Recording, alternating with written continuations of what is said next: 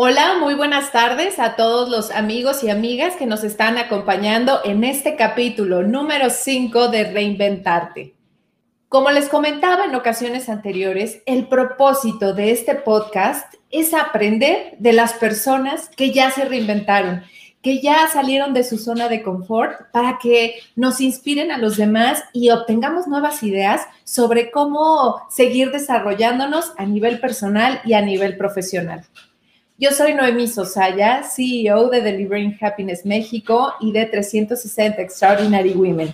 Y me encantan dar conferencias sobre los temas que me apasionan. Y así que quiero compartirte en esta ocasión, en este capítulo, cómo ha sido la reinvención personal y profesional de nuestra querida María Barracuda, a quien le doy la más cordial bienvenida Oye, mi querida María, muchísimas gracias por acompañarnos, caray. No, no, no, al contrario, gracias por invitar. Pues la reinvención, la reinvención. Yo creo que la reinvención, este, sucede todos los días, ¿no? Es como un, más, más bien es como un ejercicio diario que no solamente los artistas tenemos que hacer, ¿no? Yo creo que todas las personas tenemos eh, la obligación de, de cuestionarnos lo que hacemos y si nos hace feliz todos los días, ¿no? Porque si no es cuando te agarran las crisis. ¿no? Así es, así es, efectivamente. Y pues bueno, quiero compartirles a, a, nuestros amigos y amigas que nos acompañan un poquito de tu biografía para que sepan a la gran artista que tenemos el día de hoy con nosotros. Me voy, me voy a permitir leerlo. Pues eh, María es cantante y compositora, ni más ni menos que orgullosísimamente mexicana, reconocida a nivel internacional por su proyecto musical como solista y también por su participación como fundadora del grupo Hot Dog. Ambas propuestas musicales han sido acreedoras a diversas nominaciones por la excelencia artística.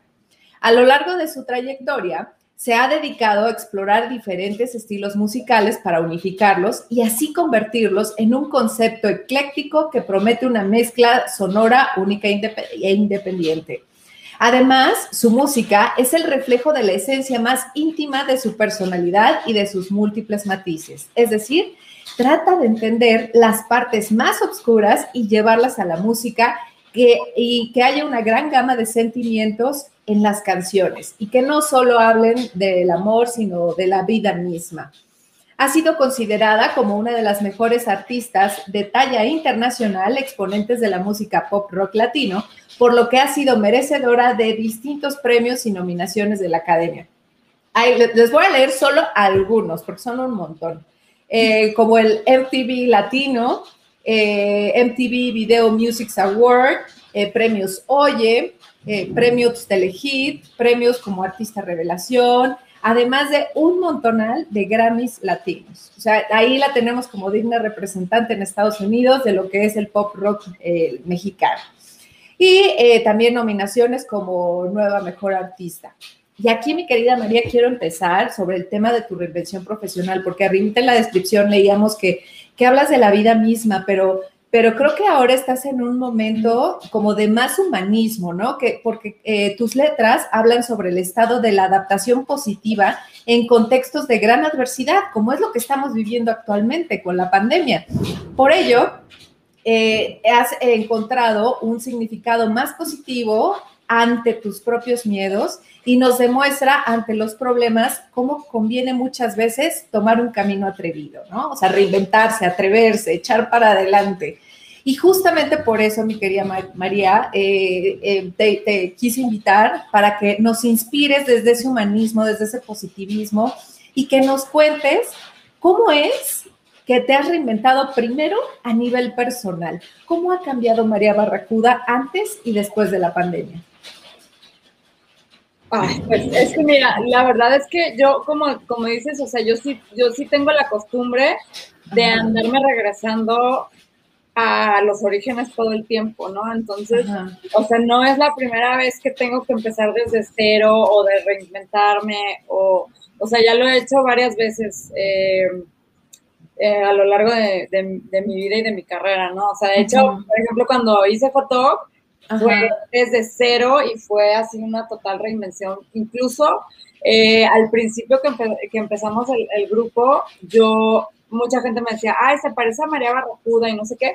Y yo incluso decía que yo no sabía ni, quién, ni de quién me estaban hablando para que precisamente la gente no tuviera como un prejuicio de, de mi proyecto anterior y escucharan la música con oídos nuevos, ¿no? Y yo creo que esa es la clave de, de reinventarse, ¿no? O sea, ver las cosas con, con ojos nuevos y con oídos nuevos y estar como si fueras un, un turista, ¿no? Que ves este, como dicen, ¿no? Que ves, eh, pues que ves cosas nuevas en donde la gente ve lo cotidiano, ¿no? Yo siempre digo como si fueras un extraterrestre que acabaras de llegar a la Tierra, ¿no? De hecho, este, una de las partes eh, como de, de, esta reinvención y ha sido como también un ejercicio es eh, los Alien Diaries, que bueno, ha sido como muy breve, pero surgieron a raíz de, de la pandemia que empezamos a retomar justamente el pasado, el futuro y el presente en, en nuestro nuevo concepto de hot dog.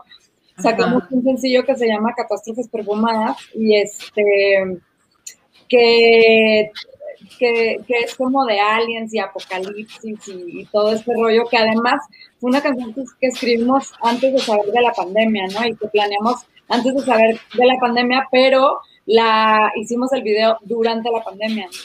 Y entonces, al estar haciendo este video y todo, que aparte fue como todo una experiencia porque estábamos en medio de, de lo más, no sé, como de la, de la incertidumbre más fuerte de la pandemia, que era de que pues no sabías quién te contagiaba, ni cómo, ni por qué, ni si te morías o no te morías, ni si te morías, o sea, nada, ¿no? Entonces, eh, pues fue como, bueno, pero ya llevamos varios meses así, o sea, no nos podemos encerrar a, a que pase esto y pues ahora sí que, o sea, sí muy vivos, pero no vivos, ¿no? Porque pues encerrarse tampoco es estar vivo, ¿no? Entonces dijimos, no, pues vámonos y pues ya que pase lo que tenga que pasar y ni modo, ¿no?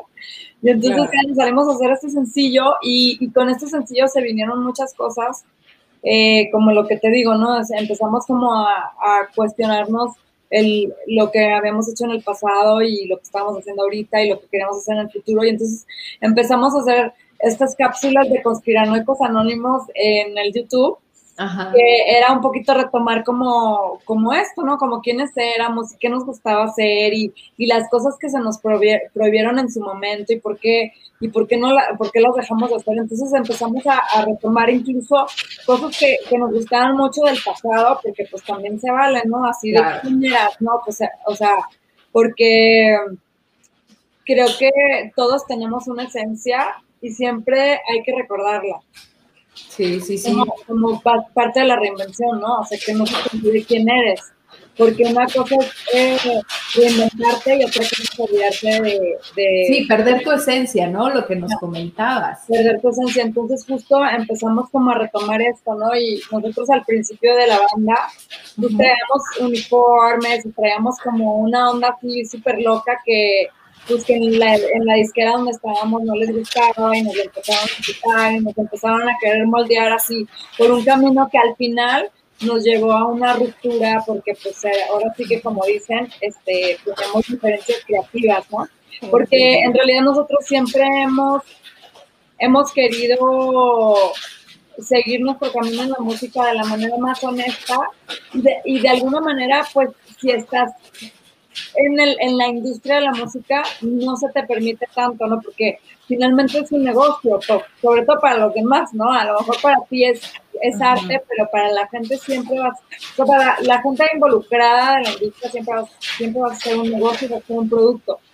Y si tú quieres hacer arte, quizás muy, muy probablemente no seas compatible con los intereses de la industria, ¿no? Entonces tienes que tomar una decisión entre seguir con, con la industria y con el negocio y con las tendencias y con la moda y todo eso, o seguir tu camino y respetar tu esencia, ¿no? Que a veces, que a veces es lo mismo, pero a veces no. Entonces, para nosotros siempre ha sido muy importante dedicarnos a la música por la razón por la que empezamos a hacer música. Y entonces hemos tenido rupturas con la industria en repetidas ocasiones que nos han llevado a empezar desde cero, a empezar desde más abajo muchas veces y hemos estado dispuestos pues porque creemos que, que al final es mucho, no sé, es mucho más gratificante hacerlo por las razones correctas, ¿no? entonces, pues es como mi consejo, puedes tomar dos caminos, uno que es como el de la fama, reconocimiento, dinero, y otro que es como el de tu esencia, que quizás te lleven al mismo lugar, pero siempre el de tu esencia te va a hacer más feliz. Claro, que es eh, seguir tu propósito, ¿no? Y no dejarte llevar pues, por los cánones establecidos de la industria, que es de, ah, no, pues ahora está de moda el reggaetón, entonces el siguiente disco tiene que ser de reggaetón y ahora de...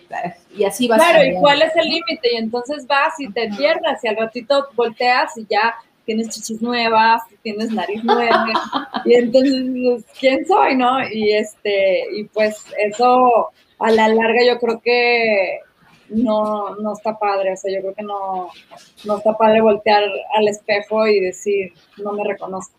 Claro, y está súper interesante la reflexión que haces de que, pues ustedes los que se dedican eh, o que están en el medio artístico, constantemente tienen que reinventarse y no pueden eh, dormirse en sus laureles, ¿no? De que, ay, pues ya pegó tal canción, entonces ya todas igualitas, ¿no? Porque pues están los típicos artistas o grupos musicales que son los del One Hit Wonder y no, nunca más, ¿no? Vuelven a pegar porque justamente se quedan como en la misma. Pero sabes una cosa, eso también es válido, porque o sea, pues de entrada One Hit, One Hit Wonder, o sea, ya quisiera mucha gente, ¿no? Porque, sí.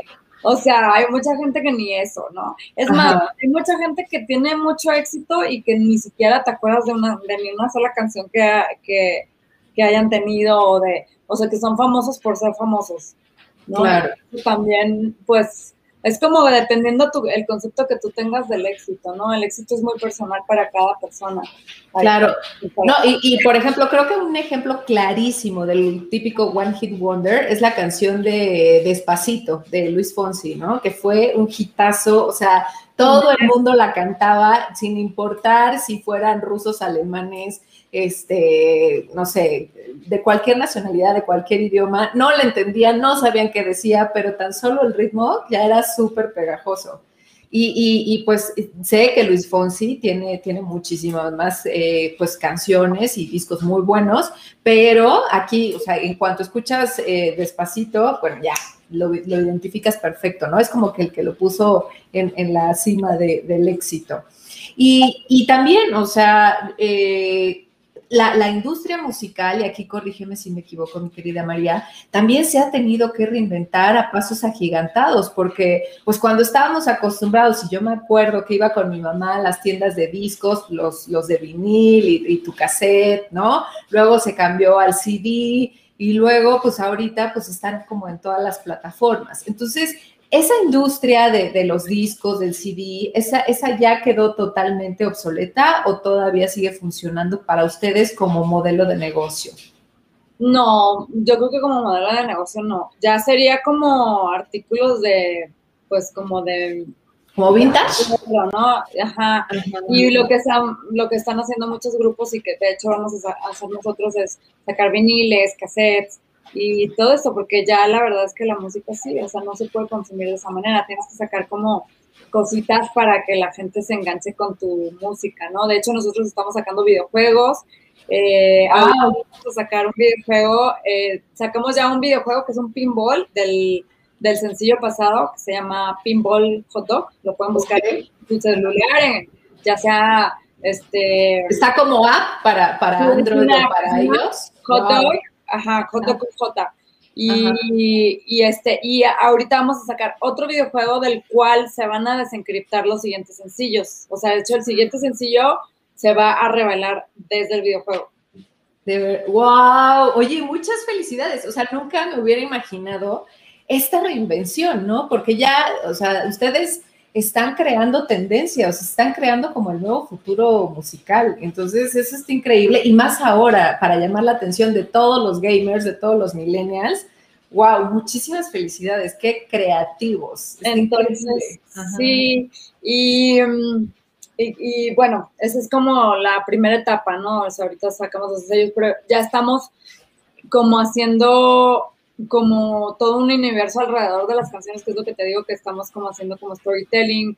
Tenemos los Alien Diaries que los sacamos de, de vez en cuando, eh, que son precisamente esto que, mencionábamos, ¿no? Es, es como un, un, viajecito ahí tiktokero filosófico de, de ver la vida con ojos de turista, ¿no? Entonces, Exacto, de dejarte sorprender y que la vida te despeine. Sorprender y decir y decirle que, y decir que sí solo por el placer de, de, saber de qué se trata, ¿no? Porque muchas veces decimos que no y no sabemos ni a qué le estamos diciendo que no, ¿no?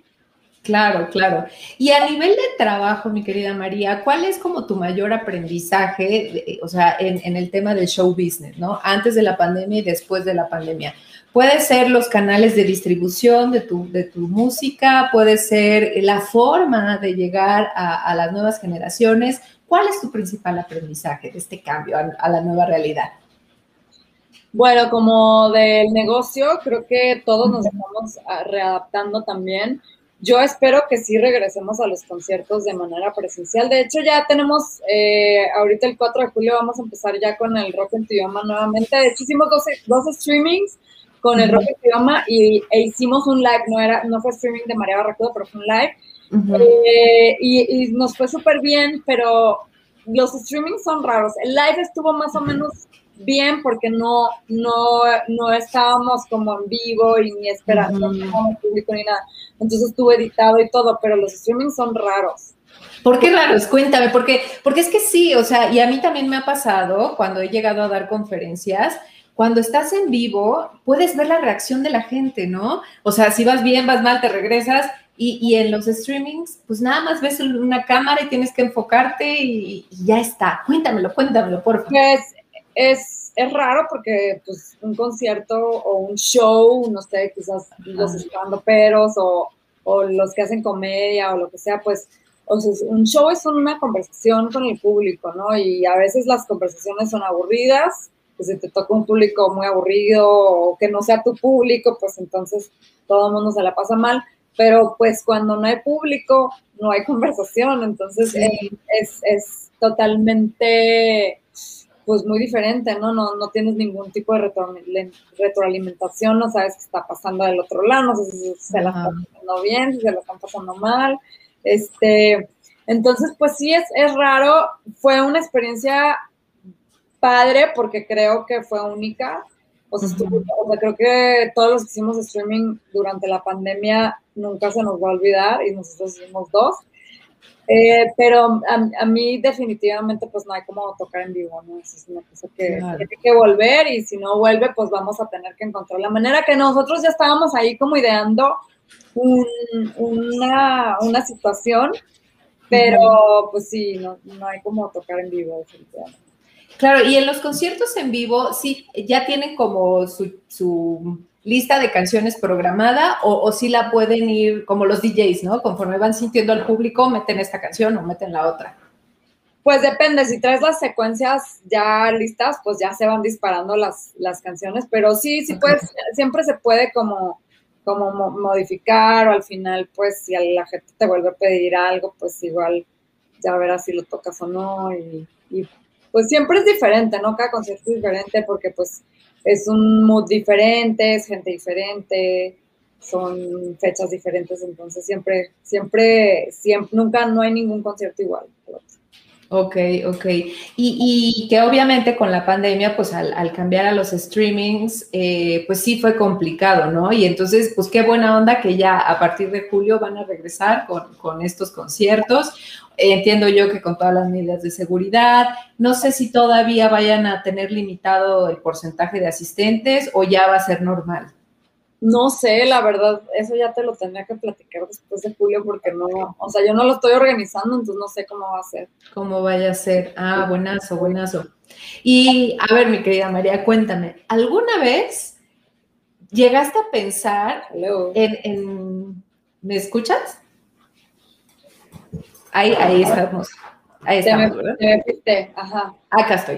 Eh, eh, que si alguna vez llegaste a pensar o a replantearte si efectivamente la música era la, mm, mejor profesión para ti. y, pues llegarte a plantear tal vez de que pues, pues el ser abogada o ser doctora, o, cómo fue que de plano la, te diste cuenta que la música es lo tuyo? Pues en realidad me lo sigo replanteando, porque yo, yo, yo no me considero como solamente música. Creo que la verdad yo soy una, una persona que creo que mi superpoder es la creatividad, o sea, no tanto la música. Entonces, de repente como que digo, ay, mejor debería de hacer algo, porque a veces es incómodo, ¿no? Eh, ser mujer en la industria de la música a veces, a veces es medio desesperante. Entonces, a veces me dan ganas como de dedicarme a algo que no sea tan personal, porque pues en este caso, el, o sea, el producto, pues, aunque tú no quieras, pues eres tú, ¿no? Es persona. Y a veces es incómodo porque pues todo el mundo a veces no critica la música, te critican a ti. Y entonces a veces, a veces sí dices, ay, no, ya mejor quiero que, vean lo que yo hago, ¿no? O sea, quiero que vean, pues no sé, o sea, de repente también hago videos o, o este, me gusta diseñar ropa o pintar o muchas cosas. Entonces digo, ay, mejor me debería como de ir por ese lado y ya como olvidarme también eh, se ha vuelto un poco incómodo las redes sociales, o sea, es un, arma de dos filos, porque pues, está padre porque este, estás en contacto con tus fans y todo, pero pues también estás en contacto con un chorro de haters y aparte ya se ha vuelto como súper presión, ¿no? O sea, ya el talento y lo que hagas no importa, o sea, ya nada más importa cuántos seguidores tengas. Y, y eso es como un tanto generacional también y y entonces eh, a lo mejor tu público no es precisamente, no está precisamente en redes sociales o, no está en Instagram o no está en TikTok o lo que sea, y, de repente las marcas pues te juzgan por, por el... Por los followers. Y, se ha vuelto como, como un arma de, los, dos filos porque, bueno, eh, sí es una herramienta, pero ya todo el mundo se está basando en eso, ¿no? Y entonces de repente para las marcas o para la industria es muy fácil que que tú hagas todo, ¿no? Entonces tú obviamente haces la música, el arte, ta, ta, ta, ta, y además te haces famoso solo, entonces realmente no sé para qué, entonces para qué necesitas a, la industria, ¿no? En ese caso. Y, y, entonces, sí es como, de repente tú ser el producto es incómodo.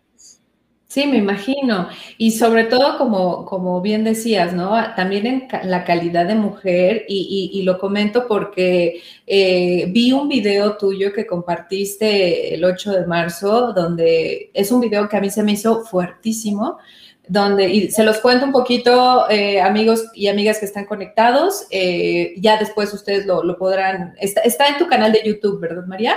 Está en mi canal de YouTube y en mi Instagram, creo que también en mi Facebook, pero sí, lo pueden buscar en mi canal de YouTube.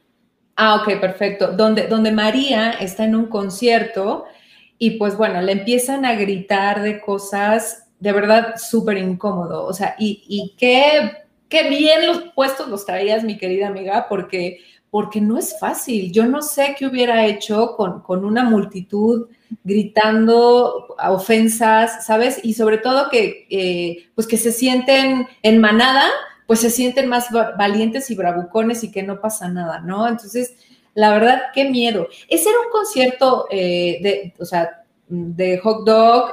O era, era... Barracuda y era una feria normal, así de, de, de pueblito y este, y la verdad lo puse no para que digan, ay, qué bárbara, o qué, o, o, qué, o qué mal que hayas pasado por eso y todo, porque eso, pues yo no sé a ti, porque creo que yo me atrevería a decir que el 100% de las, el 100% de las mujeres latinas pasan por situaciones de, de violencia, ¿no? De género y de acoso y de todas estas cosas. Entonces, eh, lo puse porque no es lo mismo contarlo que verlo, ¿no? Y entonces para que los que, los que, los que lo hayan hecho o los que lo sigan haciendo o las que lo sigan haciendo, porque había chavas ahí también, ¿no? Sí. O sea, vean lo que es, ¿no? Y lo que es verlo del otro lado, ¿no? O sea, que no eres así como un, no sé, como un pedazo de... De, carne. De, de moped ahí arriba, este, ajá, o sea, como que no, o sea, hay una persona ahí arriba, ¿no? A la que le estás gritando, o sea, no eres un, no eres un videojuego. Y entonces, este, lo puse como para exponer como otro punto de vista y de repente me llegaban mensajes así de que, ay, pobrecita, y no sé qué, y se me hizo así súper molesto encima de todo que te digan que pobrecita, ¿no? sí, no, porque te están revictimizando. Ajá, dices, no, güey, no soy pobrecita y no lo pongo por mí, lo pongo porque eso nos ha pasado a todas, a todas. Y aquí, fíjate que, este video se lo mostré a, mi novio y, él con toda razón me decía, me dijo, a ver, es que no entiendo una cosa, si tú vas al concierto de un grupo o de una cantante, pues es porque lo admiras, porque lo quieres, ¿sabes? Porque hay como algún cariño, admiración, lo que sea. Y entonces, como, ¿por qué te empiezan a gritar esas cosas, no? Tantas ofensas y, o sea, es, es, lo que no entiendo. O sea, no sé si se dé eh, si, si, a ti te haya tocado como en varias ocasiones o esta en particular fue como... No, era, era siempre, o sea, era siempre, siempre, o sea, de hecho, eh, ese es la el único video que yo tengo. Yo estoy segura que muchísimas de mis compañeras tienen recuerdos y experiencias de ese mismo tipo. O sea, de hecho, yo creo que de verdad, otra vez, el 100% tenemos esa, ese mismo video en nuestra cabeza y entonces es una cosa que era, ahorita ya no tanto, pero en ese momento era tan normal que ni siquiera te importaba, ¿sabes? Como, o sea, a lo mejor ahí se ve muy fuerte y así todo, pero de ahí nos bajamos y nos fuimos a la feria, porque era súper cotidiano eso, era, o sea, de que nadie ni siquiera, así de que, ah, qué mala onda, no, bueno, sí, ya vámonos a los jueguitos, bye. O sea, ¿sabes? Era tan normal que por eso lo puse, porque yo creo que si ese video no existiera, yo ni siquiera me acordaría. O sea, no fue ni siquiera una cosa que me marcara ni nada. Entonces, imagínate, ay, yo no tuve. Este, entonces, este, o sea, entonces imagínate las cosas que sí nos marcan, el nivel de violencia que tienen, porque eso, te lo juro que si yo no lo hubiera visto en un video, yo no me acordaría. Y, lo, me, y me lo encontré porque estaba haciendo lo de los videos de conspiranoicos anónimos y dije, esto está bueno para ponerlo el 8 de marzo. Pero eso nos pasó a todas, a todas. Y nadie lo recuerda como, como una cosa terrible, ¿sabes? Nadie. O sea, para todas era como un trámite. Claro, oye, y por ejemplo, tú que ya has estado en varios conciertos de Vive Latino y Rock en tu idioma y todos esos, es, ¿esta práctica también se suele dar eh, a los hombres, o sea, cuando, cuando son vocalistas hombres, o, o, tú nada más lo has llegado a ver cuando son vocalistas mujeres? No, eh, también hay a los hombres, pero es diferente. O sea, los hombres, eh, y creo que como dices, o sea, también es cuando es concierto como de más personas. Porque, por ejemplo, en, un concierto de, porque a mí me pasó eso en el Bull, me pasó eso, y obviamente también me pasó eso en conciertos donde había otros grupos. Cuando hay otros grupos, pues es muy comprensible porque ya quieren el que sigue. Pero cuando vas sola, pues dices, o sea, ¿qué onda?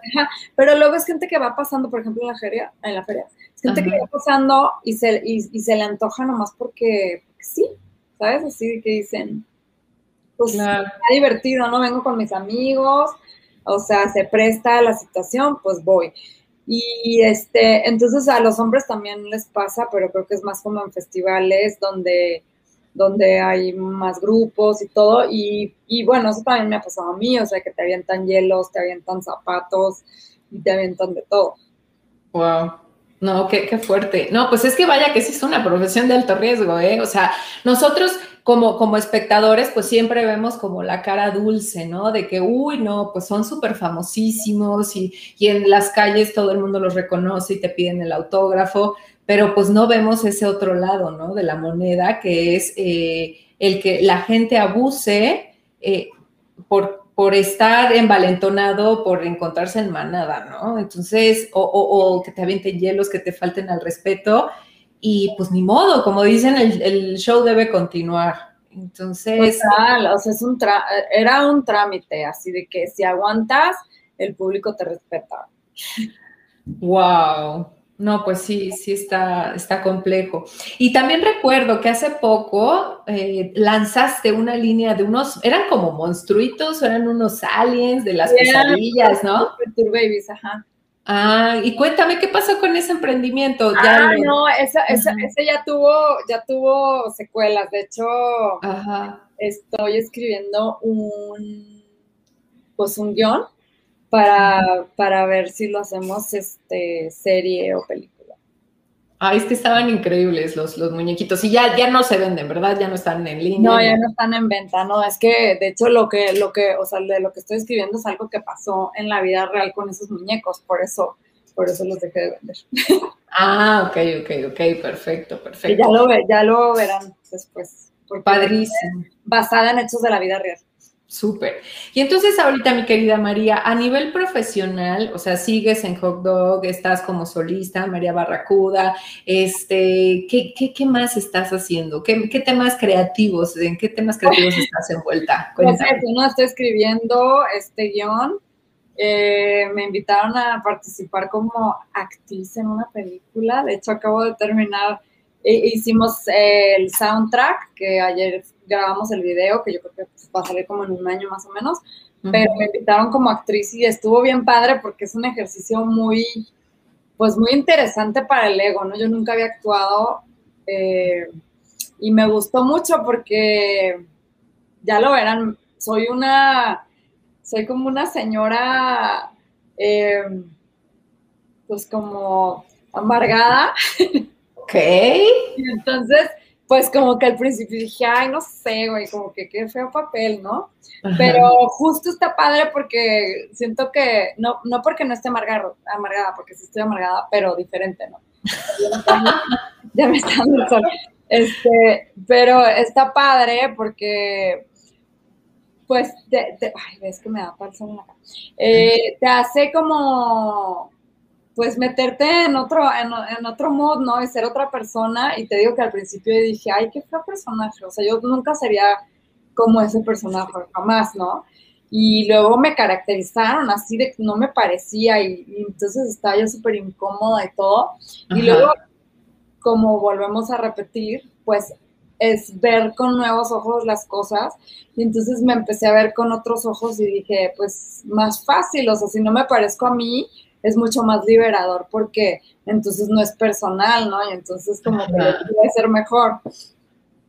Sí, ya te, te, das tú el permiso de interpretar un rol, ¿no? Sí, porque ya es como un disfraz y como un rol y entonces te cambias de el chip y entonces ya te, pones a hacer lo que, lo que tienes que hacer.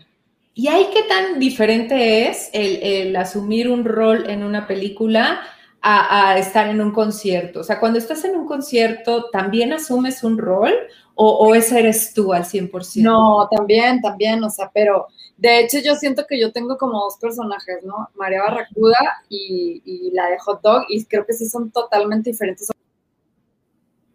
Sobre todo ahorita saqué las dos cosas al mismo tiempo, se puede decir. Entonces los tuve que separar aún más. Ya es como una esquizofrenia musical y artística que estamos aquí ejerciendo con los proyectos. Pero sí, tienes que... ¿Y cuál es, cuál es, ajá, ¿y cuál es esa diferencia entre María Barracuda y Hot Dog? Pues Hot Dog es mucho más juguetón, es como más psicodélico y María Barracuda es como más orgánico. Quizás más yo, o quizás como las partes más serias de mí, de mí ¿no? Pero y Hot Dog es así como lo que sea, ¿no? Y súper psicodélico. De hecho, las letras son eh, mucho más incomprensibles las de Hot Dog que las de María Barracuda, es como mucho más claro. Y este, como más, no que sea más honesto María Barracuda, pero sí como más, no sé, más digerible, yo creo, más claro. Ok, ¿y tú eres la, la, autora de las canciones de los dos, de María Barracuda y de Hot Dog, o nada más de María Barracuda? No, de las dos, pero también chiquis. Ok. Aunque, aunque las letras sí, por lo regular, sí son mías todas. Padrísimo, padrísimo. Y, entonces, o sea, una, una, artista, una cantante, una eh, cantautora como tú, que ya estás como en un nivel súper alto en la industria musical, eh, ¿cuál es su modelo de negocio? O sea, eh, tanto hacer shows como, como el que sus canciones sean tocadas en plataformas como Spotify, un canal de YouTube. ¿Cuál es tu modelo de negocio? Es una pregunta muy interesante. no sé. Este, modelo de negocio. Eh, yo tendría que tomar un curso contigo para especificarte bien cuál es mi modelo de negocio, porque en realidad yo tomo, yo, o sea, yo soy, yo sí siento que yo soy un artista y entonces eh, lo que trato es más que hacer un modelo de negocio, pues trato de, de, llevar un mensaje a la gente que le sirva, ¿no? No sé si sea positivo o negativo, pero que sirva de algo. Y como dicen los japoneses, ¿no? O sea, para, para encontrar tu propósito de vida tienes que hacer un, algo que te guste, que te dé dinero y que ayude a los demás. ¿no? El, el, Ikigai, ¿no? Entonces, si existiera un modelo de negocio, pues trato de seguir eso, ¿no? O sea, que, que tenga como esas tres partes y me fijo muy bien en las cosas que escribo, me fijo muy bien en las cosas que posteo que aunque se puedan llegar a ser controversiales, siempre, siempre las hago con la intención de que ayuden a alguien. Entonces, esa es como mi, meta principal, que, cualquier cosa que yo escriba, haga, diga o exponga tenga un impacto positivo y pueda, y pueda ser capaz de eh, exponenciar a alguien o expandir la mente de alguien. Padrísimo. Y bueno, pues entonces ya estás en YouTube, en Instagram, en todas las redes sociales, en Spotify. ¿Qué más? O sea, ya con una peli, con premios, ¿qué más te falta por hacer? No, pues no trato de no pensar en lo que me falta por hacer. Eh, creo que eso es como un, un como una, manera muy occidental de ver la vida, ¿no? O sea, ¿qué me falta? ¿no? ¿Qué me falta? ¿Qué necesito hacer para estar completo? Yo trato de, más bien, siempre como dices, como cuestionándome el día a día de si me gusta lo que estoy haciendo, o sea, qué es lo que no me gusta, quién no me gusta de la gente que tengo a mi alrededor y este, y pues voy cortando cabezas y voy cortando este, lo que no me sirva, ¿no? Porque eh, dentro de las toxicidades de la vida hay algunas que se presentan como cosas positivas y son súper tóxicas, ¿no? Como, como por ejemplo, tu concepto del éxito puede ser súper tóxico a veces, este, tu modelo de negocios puede ser súper tóxico, este, y entonces, más bien, por ejemplo, yo en la mañana me pregunté, me, levanté preguntándome qué tanto quiero seguir, este, como con el rollo de redes sociales y todo, o sea, qué tan, tanto quiero seguir dependiendo de, eso, ¿no? O sea, porque siento que estamos llegando a un punto ya súper tóxico con, con, redes sociales y con, y con todo lo que es eh, Internet, ¿no? Entonces, ya tengo como una semana así cuestionándomelo y tratando de replantearme cómo puedo como seguir haciendo arte sin necesidad de depender tanto de eso, porque ahorita es súper importante para los que nos dedicamos a la música y al arte y es y es súper molesto. Es que sí llega un momento en el que de verdad, o sea, ya estás con tus amigos y ya no les puedes platicar cosas nuevas porque ya todo lo vieron en redes sociales, ¿no? Ya todo lo compartiste en redes sociales. No, eso es lo de menos, eso es lo de menos, o sea, eh, todo lo que no te das cuenta que te está programando la cabeza mientras estás scrolleando es de terror. O sea, eso es, eso es, eso es horrible, ¿no? Entonces, eh, todo el desperdicio de tiempo de estar scrolleando, que te metes y es así como el, rabbit hole, ¿no? Te metes a una cosa que te lleva a la... O sea, en Facebook un día este, estaba yo, porque a Facebook casi no me meto. Entonces, creo que es la peor de todas, de hecho. ok. la peor este, estaba yo así, este, no sé, me estaba desvelando y me metí una cosa la otra, no sé qué, no sé qué, y acabé viendo, ya ni me acuerdo qué era, pero acabé viendo una cosa así espantosa, así de que una cosa me llevó a la, del coronavirus y no sé qué, y luego uno que se murió quién sabe cuánta gente, no, así de que, así todo horrible, y entonces son cosas así que se te van quedando en la cabeza. Y ya cuando me fui a dormir, ya era, ya estaba yo en metida en un así nivel de estrés así espantoso, ¿no? Entonces es como, como, ¿qué le quieres dar de comer a tu cabeza? Claro, exacto. Y también eh, hay estudios sobre la felicidad donde mencionan que la comparación social es horrible, porque obviamente todos en redes sociales presumimos, ¿no? Que estamos espectacular, que estamos de maravilla, que nos va súper bien, cuando no es así.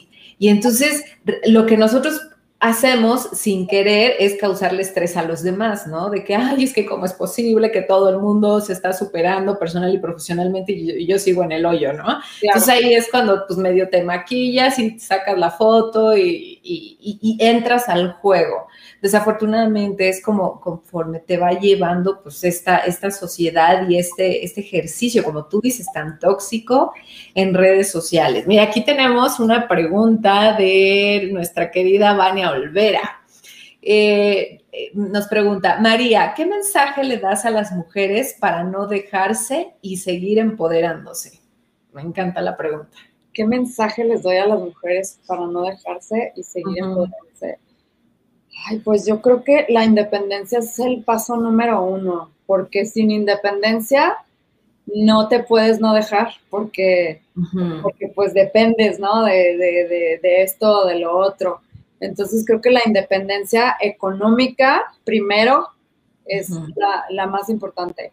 Y segundo, la emocional, porque siempre que dependes de algo o de alguien, pues la gente que tiene poder lo va, lo va a usar, ¿no? Entonces, eh, pues tratar de que todo tu poder esté en ti y no en los demás.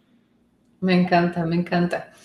Y, pues bueno, continuando con el tema de la industria musical, ¿tú qué crees que le falta todavía a la industria para seguirse adaptando a esta nueva realidad? ¿Qué creo que le falta a la industria? Pues es un proceso, ¿eh? yo creo, yo creo que la música siempre va a existir, eh, van, a, van a surgir nuevas maneras, nuevos ritmos, nuevas modas, pero pues la música siempre va a existir y siempre va a encontrar la manera. Eh, hay buena música y hay mala música y eso siempre va a, suceder. Y pues es como, como, como siempre, ¿no? por ejemplo, no sé, cuando Mozart estaba chiquito, o sea, era como de boca en boca, ¿no? El, el vato iba y tocaba ahí con los ricos, y entonces los ricos corrían la voz y no sé qué, a lo mejor de repente, pues el papá era muy bueno para, para este, para la política y entonces hacía favores o qué sé yo, pero así ha sido siempre, ¿no? Y entonces eso siempre va a existir, ¿no? La política en la música, en, los negocios, etcétera, etcétera, y el talento. Y entonces la combinación de esas dos cosas, y la verdad yo también creo que la suerte existe, eh, es lo que siempre va a regir eh, lo, que, pues, lo que se escucha, ¿no? El, conectar con, la, con el público es una cosa que no se puede predecir ni truquear. O sea, o conectas o no conectas. Y puedes tener todos los elementos necesarios para conectar, talento, belleza, este, lo que tú quieras y no conectas, o puedes no tener ninguno y conectas. Entonces es totalmente impredecible. A veces, a veces se puede como manipular, pero no es algo que, pues que quede para siempre, ¿no? Entonces, eh, pues la industria se va a adaptar. Creo que eh, el venue es el que cambia. Eh, no sé, al principio, como hacíamos, era, pues, no sé, la, la, sala de una casa de gente rica, después, no sé, un teatro así como de, de orquesta, luego, no sé, se fue modificando, los hoyos funk, no sé qué, na, los estadios, los no sé qué, después los iPods, los, este, los teléfonos, y ahorita el venue es, es, esto, ¿no? Este es el venue. Entonces, pues la, la, conexión es la que va a ir definiendo a la, a la industria, a lo que, a lo que se escucha. Claro, y, y, digo, yo sé que también la industria musical, pues hay como mucho, puede ser envidias, eh, pues sí, ¿no? Como por sacar lo nuevo, o por cambiar de estilo, o porque, eh, no sé, muchas cosas, ¿no? El, gremio como tal, o sea, todos estos grandes grupos y, vocalistas con los que, pues ahora sí que te codeas, este, o sea, en general, ¿crees que sí son unidos? ¿Crees que sí arriman el hombro o, o cada quien ve por su santo y ya está? Pues hay, hay de todo, hay de todo. Yo personalmente lo que eh, como que mi termómetro para saber si, para si colaborar con alguien o no es uno que me caiga bien. Punto número uno, o sea, que seamos como compatibles. Em, no tanto musicalmente, porque sí, sí colaboro con gente que hace otra cosa totalmente diferente a mí, pero sí en esencia, ¿no? O sea, que lo estés haciendo como por... Por, amor al arte. Ah, por amor al arte, no que sea un rollo de, de me conviene, te convengo y órale va, ¿no? este, entonces es como lo principal para mí, o sea, yo nunca participaría con alguien que me cae mal eh, por, porque me conviene, aunque, aunque pensara que lo hace bien. Y pues hay de todo, ¿no? O sea, obviamente ahorita lo que, lo que está más de moda, pues es participar con quien sea, pero que te vaya, que te, pues que te impulse un poquito más para arriba, ¿no? Pero no sé, se me hace como bien deshonesto. Sí, o sea, ahora los duetos, los featurings, o sea, se pusieron muy de moda. Igual y yo creo que más bien eso fue como hace dos años, ¿no? Ahora ya como que bajó un poco. Pues sí, sí, ya bajó un poco. Ahorita, pues es que el reggaetón está durísimo, ¿va? Pues, que no me molesta a mí, a mí hasta hay canciones y todo que me gustan, pero lo que me molesta es que todo el mundo haga lo mismo. Eso es lo que no me gusta. Claro, claro. Oye, mi querida María, ¿y tú qué consejo le darías a estos chicos que, pues, millennials, que piensan y que sienten que la música igual es, su, es su vida y que quieren dedicarse profesionalmente a ello? ¿Les recomiendas que se lancen, que no se lancen o que estudien una carrera y luego se lancen? Desde tu experiencia, ¿qué crees que sea lo mejor para ellos? Pues yo creo que siempre hay que saber muchas cosas, ¿no? No nada más una. Entonces, si les gusta la música y quieren que quieren dedicarse a ello, está muy padre, pero tienen que como que conocer muchas cosas, ¿no? Tienen que saber revisar contratos, tienen que saber, este, incluso pues hacer sus propios videos, tienen que saber cómo, eh, pues cómo mover su concepto, ¿no? Tienen que, saber cómo, o sea, no nada más se trata de, cantar y ya. No soy y ya, ya voy, ¿no? Entonces, porque como te, puede ir muy bien, te puede ir muy mal y pues necesitas saber hacer más cosas, ¿no? claro. es lo que, yo creo. Oye, y ahora de, todos los grupos musicales o, cantantes, ¿a quién es el que más admiras por su reinvención profesional? ¿Y, ¿Y, por qué motivo en específico? O sea, ¿qué parte de esta reinvención es la que dices, wow, me encanta? ¿De los, de los nuevos? Eh, de cualquiera, de cualquiera. Pues mira, me gusta mucho Billie Eilish. Este, me hace una chavita súper talentosa. También tiene al hermano ahí, este, atrás, ¿no? Pero ella se me hace súper chida, se me hace súper genuina, se me hace un ejemplo como de una chava súper genuina que ha seguido lo que le gusta y lo que no le gusta no lo hace. Incluso vi un, anuncio súper interesante de Calvin Klein, que ella sale anunciando calzones de Calvin Klein. Entonces es como totalmente algo súper contradictorio su imagen con el anuncio de Calvin Klein y le dieron un twist bien padre porque sale diciendo que trae calzones de Calvin Klein, pero nunca los enseña. ¿En serio? ¡Wow! Entonces se me hizo bien padre porque ella respetó, o sea, otra vez, como que respetar siempre lo que tú quieras, o sea, lo tu esencia, o sea, que dices, yo no quiero hacer eso por lo que tú quieras, porque no, o sea, la neta, no es que esté mal enseñar, ¿no? También se vale y, creo que como feministas no debemos criticar a las, mujeres que, que les gusta sentirse sexys y que les gusta sentirse así, ¿no? Entonces, si ella no se siente cómoda con eso y lo respeta y además le da la vuelta y logra que, un, que Calvin Klein le dé una anuncio que quiera enseñar los calzones, o sea, me pareció genial. Wow, oye, voy a buscar ese video, ese comercial, porque me, encanta. Porque generalmente, pues sí, los anuncios de Calvin Klein son de modelos perfectos, abdomen con cuadritos y el lavadero espectacular. Entonces, o sea, sí, Billie Eilish, lo que yo he visto es de que, pues, eh, sí, una figura de la tradicional de 90, 60, 90, pues no la tienen, ¿no? Entonces, qué buena onda que, que, se pudo abrir ese, ese espacio para demostrar claro, que... es como que cada quien haga lo que quiera, ¿no? O sea, yo uso Calvin Klein, pero no te lo tengo que enseñar, o sea...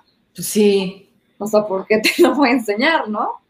Claro, claro. Y pues ya se nos está acabando el tiempo, mi querida María. Entonces me gustaría que fuéramos cerrando este, este podcast eh, con, con una pregunta que es obligada para mí, que es, ¿qué es lo que te ha hecho más feliz durante esta reinvención durante la pandemia?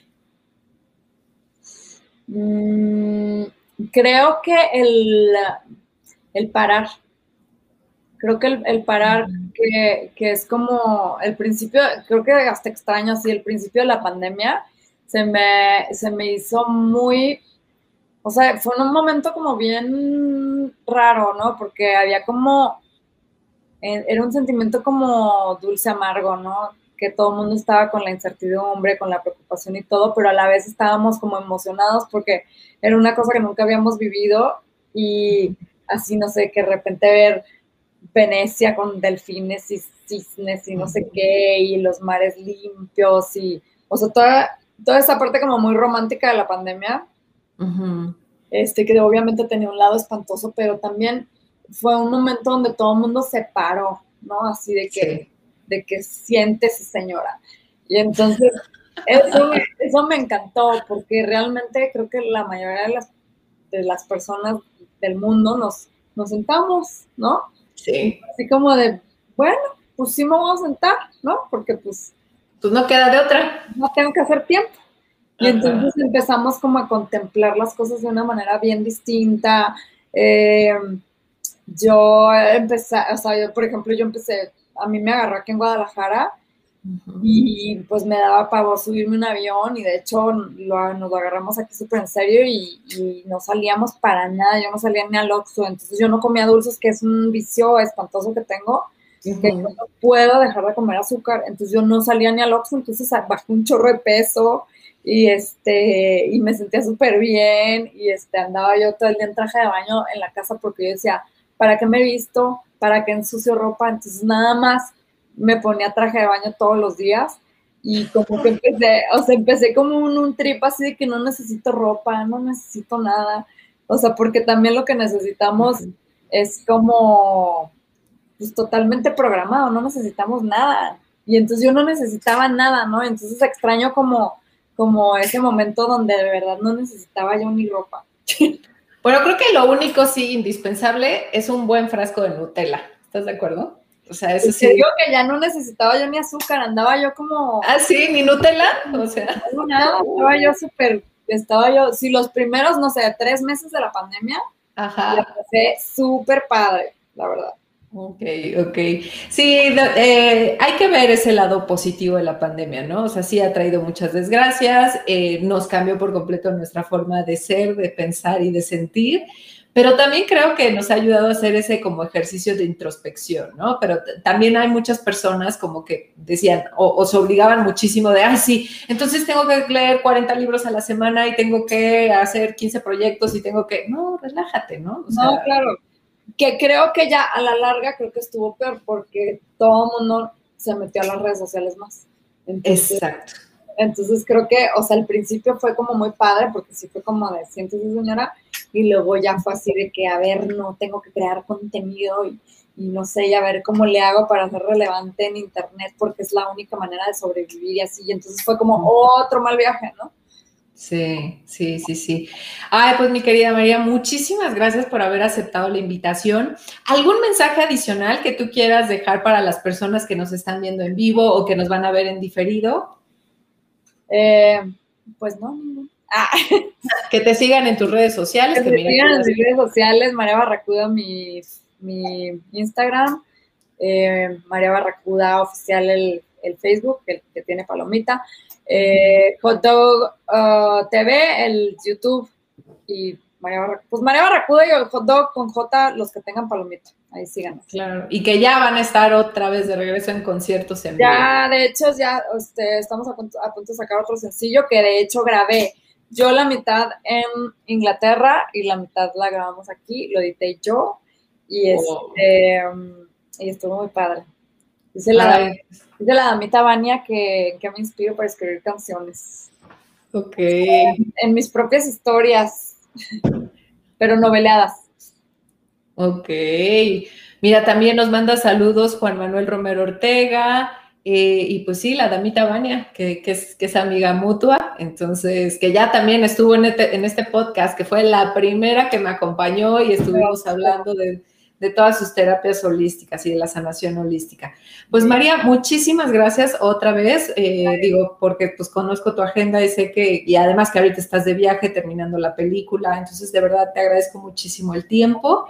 Y a todos nuestros amigos que nos están viendo en vivo y que nos van a, escuchar, ya sea por Spotify o nos van a ver en diferido, les agradezco muchísimo el habernos acompañado y recuerden cambiar su percepción negativa del trabajo, porque el trabajo es tu plataforma, el trabajo es tu lienzo para hacer arte. Es por eso que te invito a reinventarte. Muchísimas gracias, muy buenas noches, hasta luego. Gracias María.